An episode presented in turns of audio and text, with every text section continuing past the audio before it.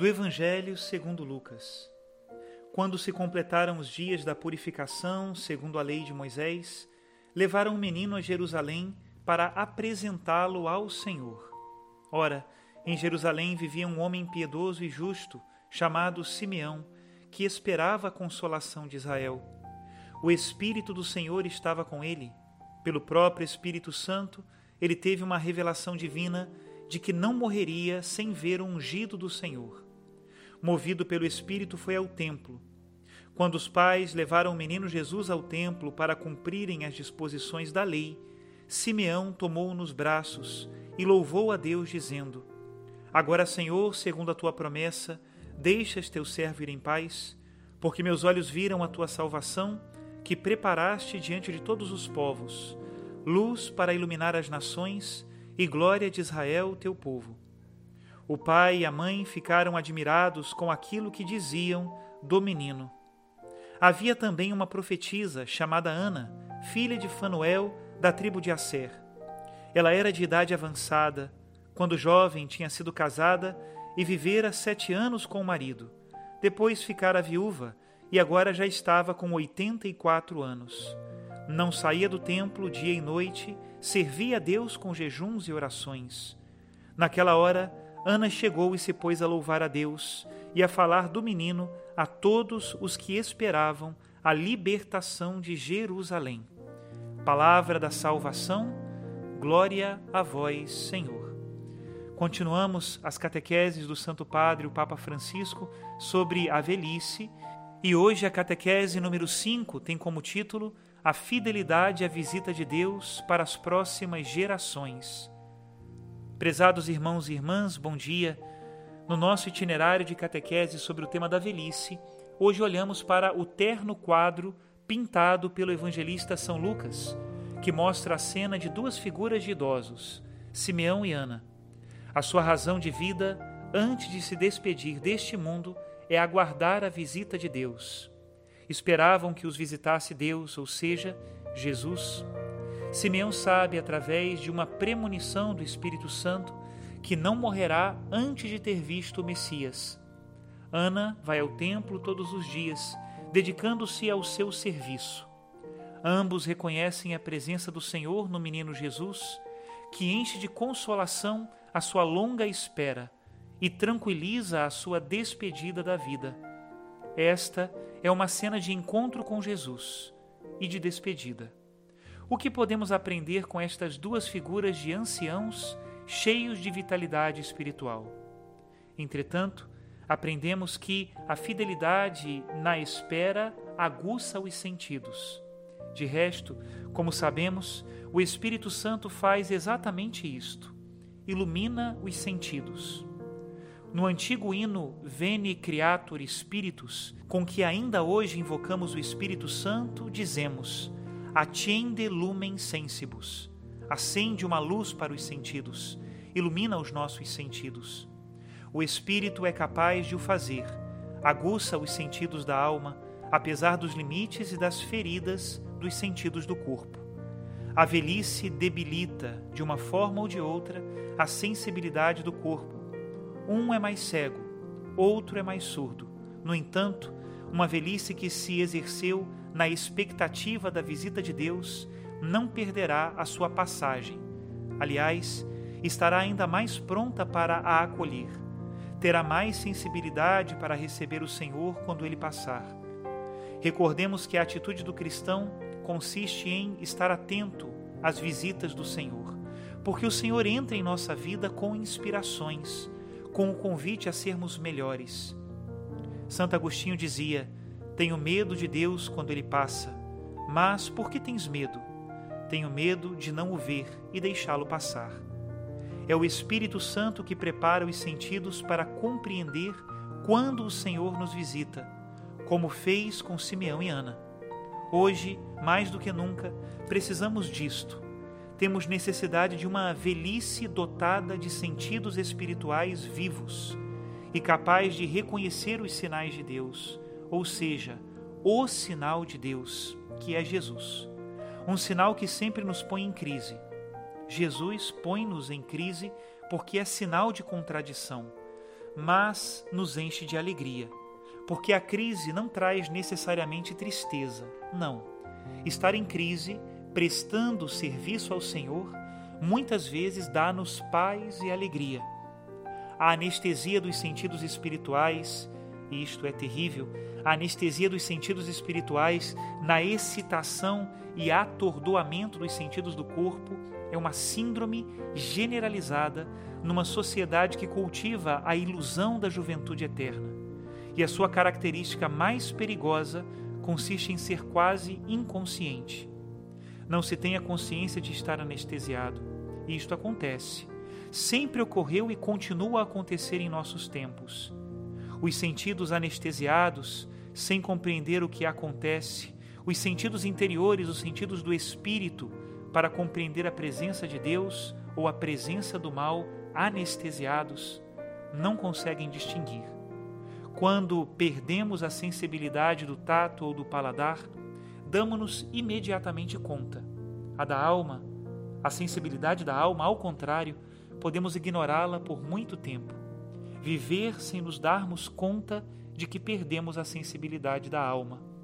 Ela não se refere simplesmente ao pensamento de Deus ou da religião. A insensibilidade dos sentidos espirituais diz respeito à compaixão e à piedade, à vergonha e ao remorso, à fidelidade e à dedicação, à ternura e à honra, à responsabilidade própria e à dor pelo próximo. É curioso, a insensibilidade não te faz compreender a compaixão, não te faz entender a piedade, não te faz sentir vergonha ou remorso por teres feito algo mal. É assim. Os sentidos espirituais anestesiados confundem tudo e espiritualmente já não sentimos tais coisas. E a velhice torna-se, por assim dizer, a primeira perda, a primeira vítima desta perda de sensibilidade. Numa sociedade que exerce a sensibilidade, sobretudo por prazer, só pode haver a perda de atenção pelos mais frágeis e prevalecer a competição dos vencedores. É assim que se perde a sensibilidade. Certamente a retórica da inclusão é quase como uma fórmula ritual de cada discurso politicamente correto, mas ainda não confere uma verdadeira correção às práticas normais da convivência. Uma cultura da ternura social tem dificuldade de crescer no nosso meio. Não, o espírito da fraternidade humana que julguei necessário relançar com força, é como uma peça de vestuário descartada que a cultura atual admira, mas como no museu. Perde-se a sensibilidade humana, perdem-se estes movimentos do espírito que nos tornam humanos. É verdade, na vida real podemos observar com comovente gratidão muitos jovens capazes de honrar até o fundo esta fraternidade. Mas o problema é exatamente este: existe um descarte, um descarte culposo entre o testemunho desta linfa vital da ternura social e o conformismo que obriga a juventude a contar a sua história de modo completamente diferente. O que podemos fazer para preencher esta lacuna? Na narração de Simeão e Ana, mas também em outras histórias bíblicas da velhice sensível ao espírito, vem uma indicação oculta que merece ser trazida à tona. Em que consiste concretamente a revelação que estimula a sensibilidade de Simeão e Ana? Consiste em reconhecer numa criança que eles não geraram e que veem pela primeira vez o sinal certo da visita de Deus.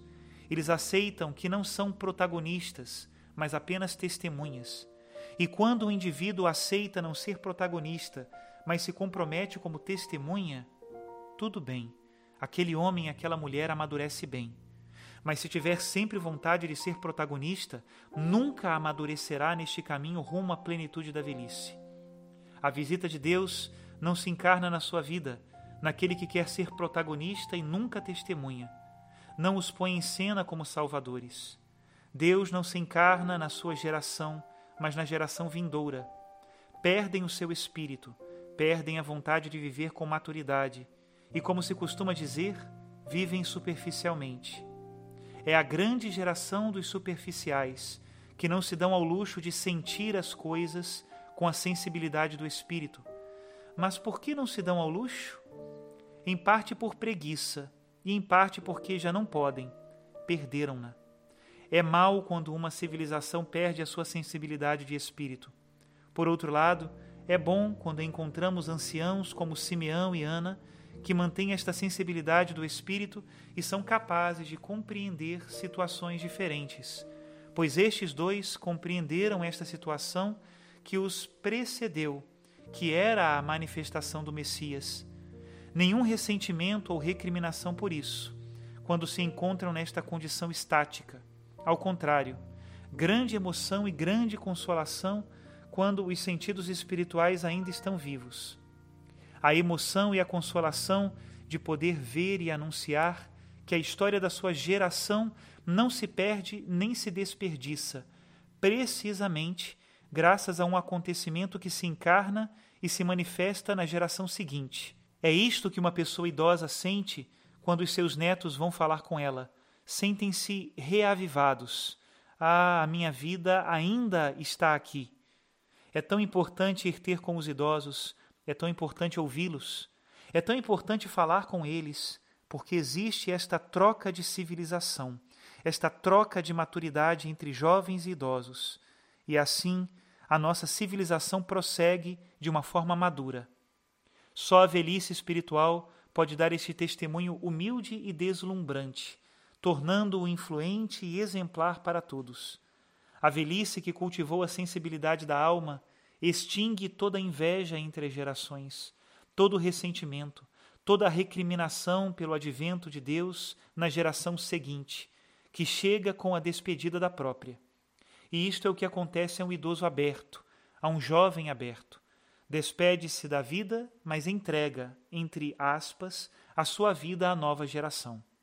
E esta é aquela despedida de Simeão e Ana, agora posso ir em paz. A sensibilidade espiritual da velhice é capaz de interromper a competição e o conflito entre as gerações de modo credível e definitivo. Ultrapassa esta sensibilidade. Os idosos, com esta sensibilidade, ultrapassam o conflito, vão além, caminham para a unidade, não para o conflito. Isto é certamente impossível aos homens, mas é possível a Deus. E hoje precisamos tanto dela, a sensibilidade do espírito, a maturidade do espírito. Precisamos de anciãos sábios, maduros em espírito, que nos deem esperança para a vida. Até aqui a citação do Papa Francisco. Que Deus abençoe a todos e nos conserve nesta maturidade de receber dos que vieram antes a sabedoria e de ter a mesma sabedoria de passar a tradição da vida àqueles que virão depois de nós. Que Deus abençoe a todos em nome do Pai, do Filho e do Espírito Santo. Amém.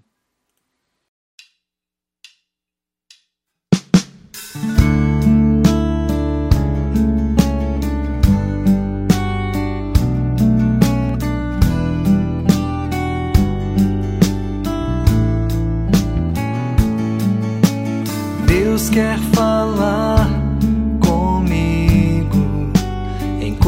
coisas tão pequenas, nas coisas simples. Deus quer falar comigo em coisas tão pequenas, nas coisas simples. quero ouvir sua voz. Preciso estar atento a todo movimento do céu em direção a mim. Fala, Senhor. tua voz. Eis aqui o teu no irmão, na palavra, Senhor, e no meu coração.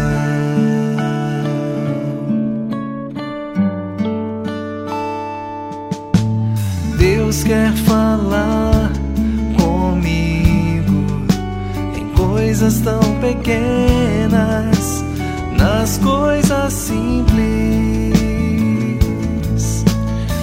Deus quer falar comigo em coisas tão pequenas, nas coisas simples.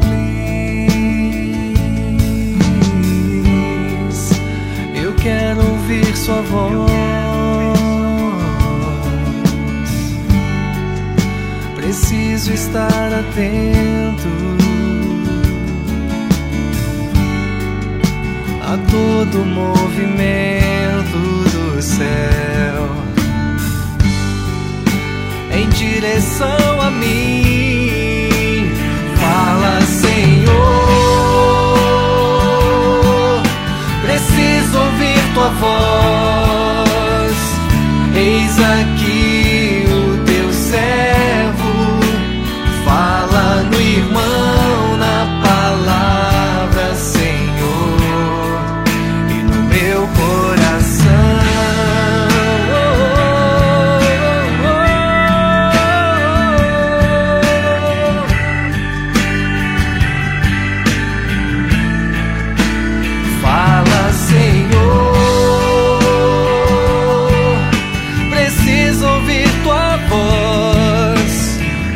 Eis aqui o teu